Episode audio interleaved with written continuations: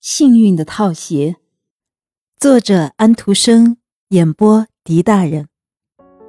路身像一个橄榄林，这使人觉得好像是在家乡多节的柳树之间经过似的。正在这块地方，有一座孤零零的旅店，有一打左右残废的乞丐在前面守着它。他们中最活泼的一位，看起来很像饥饿之神的已经成年的长子。其余的不是瞎子就是跛子，所以他们得用手来爬行。另外，有些人的手臂发育不全，手上连手指也没有。这真是一群穿上了蓝缕衣服的穷困的化身。老天爷，可怜可怜穷人吧！他们叹息着，同时伸出残废的手来。旅店的老板娘打着一双赤脚，头发乱蓬蓬的。只穿着一件很脏的紧身上衣来接待这些客人进来，门是用绳子系住的，房间的地上铺着砖，可是有一半已经被翻起来了，蝙蝠在屋顶下面飞，还有一股气味。好吧，请在马厩里开饭吧，旅客中的一位说道：“那儿人们起码可以知道他所呼吸的是什么东西。”窗子都大开着。好让新鲜空气流进来，不过比空气还要快的是伸进来的一些残废的手臂和一个老不变的身影。老爷，可怜可怜穷人吧！墙上有许多题词，但一半以上都是对美丽的意大利不利的。晚饭开出来了，这是一碗清水蛋汤，加了一点调味的胡椒和发臭的油。凉拌的生菜里也是这样的油。发霉的鸡蛋和烤鸡冠算是两样最好的菜，就连酒也有一股怪味儿，它是一种可怕的混合物。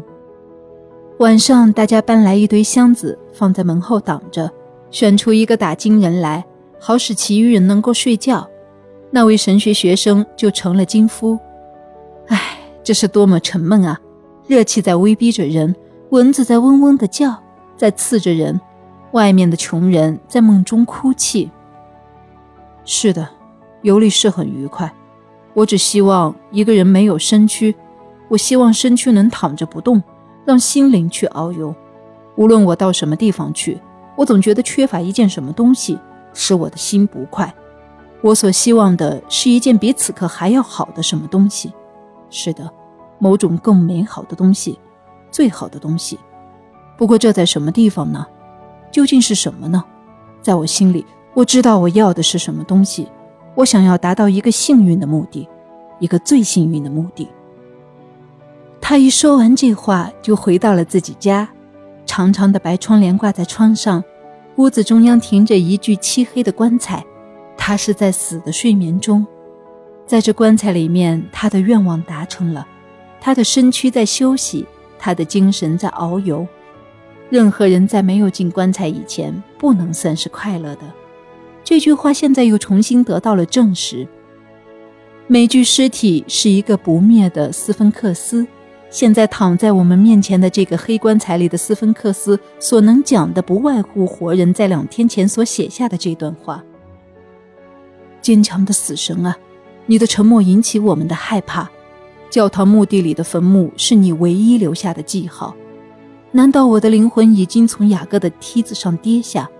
只能在死神的花园里变成荒草，世人看不见我们最大的悲戚。唉，你是孤独的，一直到最后，这颗心在世上所承受的压力，超过堆在你棺材上的泥土。这屋子里有两个人影在活动，他们两人我们都认识，一位是忧虑女神，一位是幸运使者。他们在死人身上弯下腰来查看。你看到没有？忧虑女神说：“你的套鞋带给了人间什么幸福？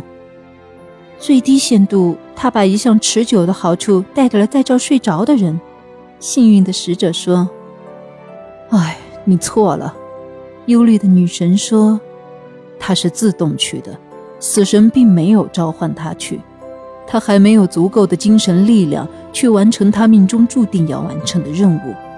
我现在要帮他一点忙。”于是他把脚上的那双套鞋拉下来，死的睡眠因而也就终止了。这位复苏的人站起来，忧虑女神走了，那双套鞋也不见了。无疑的，他认为这双套鞋是他自己的财产。